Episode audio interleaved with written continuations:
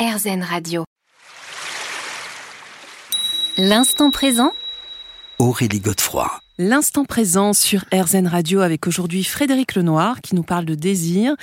Et là, on parlait de désir sexuel. Alors, vous allez nous annoncer une grande découverte, nous disiez-vous eh bien, il y a une enquête qui a été menée, euh, je crois, par l'IFOP, qui montre que sur l'année écoulée, donc c'est en 2021, euh, la moitié des jeunes de 15 à 25 ans n'ont eu aucune relation sexuelle. Et, pour l'autre moitié, c'est euh, pour la grande majorité avec un seul partenaire. Ça va à contre-courant de tout ce qu'on peut imaginer. Euh, on peut imaginer que les jeunes aujourd'hui, regardez, la sexualité est très libérée par rapport à mon époque quand j'avais 15 ans, 20 euh, ans, il y avait plein de contraintes, c'était difficile. Aujourd'hui, vous avez un accès extrêmement facile à la relation, aux rencontres avec euh, toutes les, les, les, les applications comme Tinder, etc. On pourrait imaginer hmm. que les jeunes de 15-25 ans, ils ont une vie sexuelle débridée. Ben, c'est exactement l'inverse. Et comment ça s'explique d'après vous? Alors, j'ai lu du coup plutôt des enquêtes qualitatives qui ont été faites, notamment, je cite longuement une enquête du Monde et puis d'autres. Euh, et ce, qui, ce que révèlent ces enquêtes, c'est qu'en fait, les jeunes ont peur de la sexualité. Et euh, il y a deux raisons principales. La première raison, c'est à cause du porno. C'est qu'au fond, ils, ils, ont découvert le sexe par le porno. C'est les films porno qui leur ont montré ce que c'était que la sexualité. Eh bien, au lieu de les stimuler, ça les a au contraire intimidés. Ouais, inhibés, quoi. Inhibés. Pourquoi? Parce que c'est de la performance. Et donc les garçons se disent, oh là là, mais moi, est-ce que je vais être à la hauteur? Est-ce que je vais être capable de tenir aussi longtemps, de faire jouer autant une femme, etc. Les femmes se disent, oh là là, mais je, je, vais, on va me sauter dessus, on va me demander de faire un tas de gestes, des fellations, des machins, elles n'ont pas envie. Et donc du coup, il y a une peur. Euh, on a peur de pas être à la hauteur. On a peur qu'on nous impose des gestes, euh, des actes qu'on n'a pas envie de faire. C'est écrasant. Et c'est pour ça que moi je dis, au fond, le porno, c'est le culte de la performance et c'est une sorte de nouveau surmoi. Vous savez, le surmoi de Freud, c'était les interdits. C'est-à-dire qu'on intériorise les interdits moraux, le sexe est interdit. Mmh. Mais comme Freud le dit très justement, euh, on désire ce qui est interdit.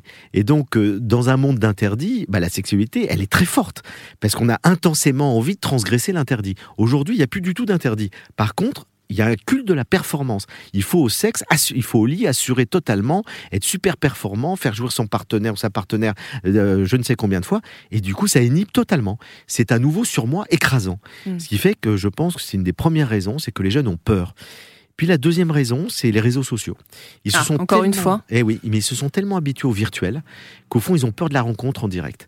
Et du coup, on voit que sur les réseaux sociaux, il y a énormément de partage de vidéos de sexe, de, euh, de, de, d'images, etc. Et tout. Ils sont dans du sexe virtuel mais le contact fait peur. Donc en fait, il n'y a pas de lien véritable. Véritable. Il y a un lien virtuel. Ouais. Et au fond, pas mal de jeunes, finalement, sont plus à l'aise dans le virtuel que dans la réalité pour ces deux raisons.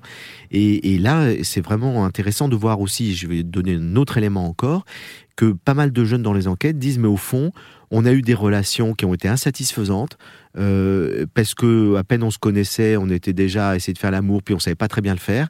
Puis maintenant, on s'aperçoit que la prochaine rencontre, j'ai envie de prendre le temps. Mmh, j'ai envie de découvrir l'autre, j'ai envie de le connaître, j'ai envie qu'il au fond, j'ai envie que le désir monte progressivement. J'ai envie que le désir s'installe déjà dans un sentiment amoureux. Et là, c'est intéressant parce qu'on a l'impression de revenir 50 ans en arrière. On parlait des fiançailles, du temps, de rencontrer l'autre. Eh bien, je, trouve intéressant de voir qu'aujourd'hui, spontanément, sans qu'on l'aurait, euh, c'est pas une injonction morale, euh, la plupart des jeunes ont envie de redécouvrir que une sexualité qui s'inscrit dans une relation amoureuse ou amicale, enfin, qui est déjà là installée, euh, est plus épanouissante qu'un contact sexuel dès la première rencontre. Mmh. Donc en fait, l'idée, c'est vraiment de passer d'un espèce de désir narcissique à l'amour véritable. Alors c'est un challenge. Hein. Il y a aussi cette dimension parce qu'on l'a pas encore évoqué et Freud en parle déjà très bien. C'est la dimension narcissique, un, euh, narcissique de la relation. C'est qu'on recherche souvent un miroir ouais. dans l'autre euh, et, et c'est très présent dans le porno, etc. Ouais. Et donc effectivement, on voit qu'un certain nombre de jeunes euh, ont envie aussi de sortir de ça pour découvrir l'autre tel qu'il est, dans son altérité, dans sa différence, qui, qui m'éclaire et pas simplement un miroir de moi-même, une sorte d'alter ego euh, qu'on peut rechercher tout à fait inconsciemment, hein, mais qui au fond nous enferme dans nous-mêmes. Donc le, la sortie du narcissisme, c'est très présent encore, hein, mais c'est aussi une aspiration des jeunes. On se retrouve dans quelques minutes, Frédéric Lenoir, pour la dernière partie déjà de cette émission. L'instant présent Aurélie Godefroy. L'instant présent sur RZN Radio. On se retrouve pour la dernière partie déjà de notre émission consacrée au désir avec Frédéric Lenoir. Alors Frédéric, on a parlé justement des différents aspects du désir, de, bah, de, de, ce que ça fait aujourd'hui dans notre société contemporaine. Euh, moi j'aimerais bien qu'on essaye de, de, voir comment on peut justement euh, s'élever à partir de ce désir. Et alors, vous nous livrez différentes pistes, et notamment à travers euh, un de vos chouchous, Spinoza, qui présente vraiment le désir comme une puissance. Oui, là, il est un peu en rupture avec la tradition philosophique. Parce que je disais au début de cette émission, Platon a, vraiment marqué la tradition philosophique en disant le désir, c'est le manque. Et donc, le manque crée la frustration et l'insatisfaction permanente. C'est pour ça que la plupart des philosophes de l'Antiquité, Aristote, Épicure, les stoïciens, etc., les bouddhistes, ont cherché à limiter le désir, à le voir à le, stopper. voir à le stopper, etc. Donc, le désir était perçu comme un problème.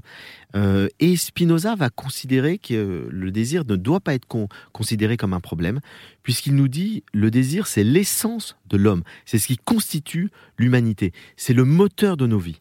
Et donc il nous dit, faut surtout pas diminuer le désir, faut surtout pas limiter le désir, faut surtout pas éradiquer le désir. Il faut le cultiver, mais pour pas être malheureux, pour pas être dans la frustration, il faut apprendre à le gérer. À l'orienter. À l'orienter. Et donc, il s'agit d'apprendre à orienter nos désirs vers des choses ou des personnes qui nous font grandir et qui nous mettent dans la joie. C'est toute l'éthique de Spinoza. Et donc, il ne s'agit pas de dire, parce que le désir peut nous créer de la frustration, arrêtons de désirer. Il va dire orienter vers des désirs, vers des choses qui ne créent pas de frustration. Bah, j'ai envie de vous demander comment on fait. Eh ben, par exemple, dans le domaine de l'être, vous n'avez aucune frustration. C'est-à-dire si vous orientez vos désirs vers la connaissance, si vous orientez vos désirs euh, vers le lien, vers l'amour, euh, si vous orientez vos désirs vers l'art, vers la créativité, vous n'aurez jamais de frustration. Vous allez toujours plus créer, toujours plus connaître, toujours plus aimer, sans frustration. Alors que si vous orientez vos désirs que vers l'avoir, que vers les objets matériels, bah vous serez limité. Vous serez limité par vos moyens financiers, vous aurez quelque chose qui vous lassera, puis vous voudrez autre chose, etc. Et donc déjà, distinguer l'être et l'avoir, c'est capital. Et au fond, l'être, la plupart du temps, ça ne coûte rien. Euh, la connaissance coûte pas grand-chose. Le lien, on peut l'avoir gratuitement. Et donc, il s'agit vraiment de distinguer, de faire ces distinctions fondamentale. Puis après, dans le domaine de l'avoir, il s'agit aussi euh, d'apprendre à continuer à désirer ce qu'on possède déjà. Alors ça, c'est pas si simple, parce que la plupart du temps, on se lasse des choses. On, a un objet, on en veut un autre. Ou des êtres, exactement. Et eh bien là, c'est plutôt aller vers euh, un approfondissement, une qualité. Euh, se dire, ben, c'est ce qu'on va appeler la sobriété heureuse. Euh, Pierre Rabhi en parle très bien. C'est-à-dire, au fond, apprendre à se satisfaire de ce qu'on a. Et ça, ça veut dire, c'est un petit effort. Hein. C'est, c'est pas immédiat, mais apprendre à savourer les choses. J'ai telle chose ou je suis avec telle personne approfondir la relation, aller vers plus de qualité, plutôt que de dire je veux de la nouveauté en permanence.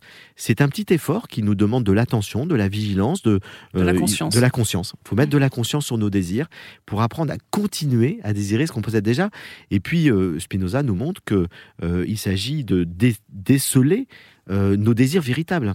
Mm. et de pas être dans le désir mimétique. Mm. Et donc d'arriver à comprendre ce qui nous convient, quelles sont vraiment les activités, les idées, les pensées, les personnes qui nous conviennent, et donc d'orienter nos désirs en mettant de la raison sur ce qui est juste pour nous. Alors, vous nous livrez une autre piste, c'est cultiver l'élan vital pour se sentir pleinement vivant. Racontez-nous. Alors, il y a deux grands disciples de Spinoza qui sont Nietzsche et Bergson, qui se sont totalement inspirés de sa philosophie pour nous dire qu'il faut cultiver l'élan vital. L'élan vital, c'est la force de la vie. Nietzsche est le grand philosophe de la vie. Et pour lui, le nihilisme, c'est euh, au contraire euh, réduire la vie, avoir peur de la vie. C'est pour ça que les religions, pour lui, sont nihilistes, parce qu'elles nient la vie. Et donc, il s'agit de cultiver la vie. Et Nietzsche nous dit, il faut aller vers le grand désir. C'est le surhomme, c'est-à-dire celui qui désire pleinement. Et il faut aller dans l'acceptation de ce désir puissant qui y a en nous, plutôt que d'avoir peur de désirer, parce que on a peur de la vie, on a peur de, on a peur de tomber malade, on a peur d'échouer, etc. Donc, souvent d'ailleurs, les gens se limitent. Hein. Beaucoup de gens vous disent j'ai envie de ça, mais j'ose pas. Mm. Je désire faire tel métier, mais j'ai peur. Et puis Bergson nous dit nous sommes traversés par l'élan vital créateur qui est l'élan de la vie. Et pour ça, il faut se relier à cet élan vital. Alors, on peut se relier à l'élan vital à travers la nature. Hein. Le mm. contact avec la nature nous met dans l'élan vital. Dès qu'on est fatigué, déprimé, la nature nous remet dans l'élan vital. Et puis l'art, la créativité, c'est une manière merveilleuse de cultiver cet élan vital, cette force créatrice qui anime l'univers et qui nous rend pleinement désirants. Merci infiniment Frédéric Lenoir d'avoir été avec nous aujourd'hui. Je rappelle le titre de votre livre, Le désir, une philosophie, c'est aux éditions Flammarion. On se retrouve quant à nous la semaine prochaine à la même heure et bien sûr sur RZN. Je vous rappelle que vous pourrez réécouter cette émission sur rzn.fr. Je vous souhaite une très belle et douce soirée.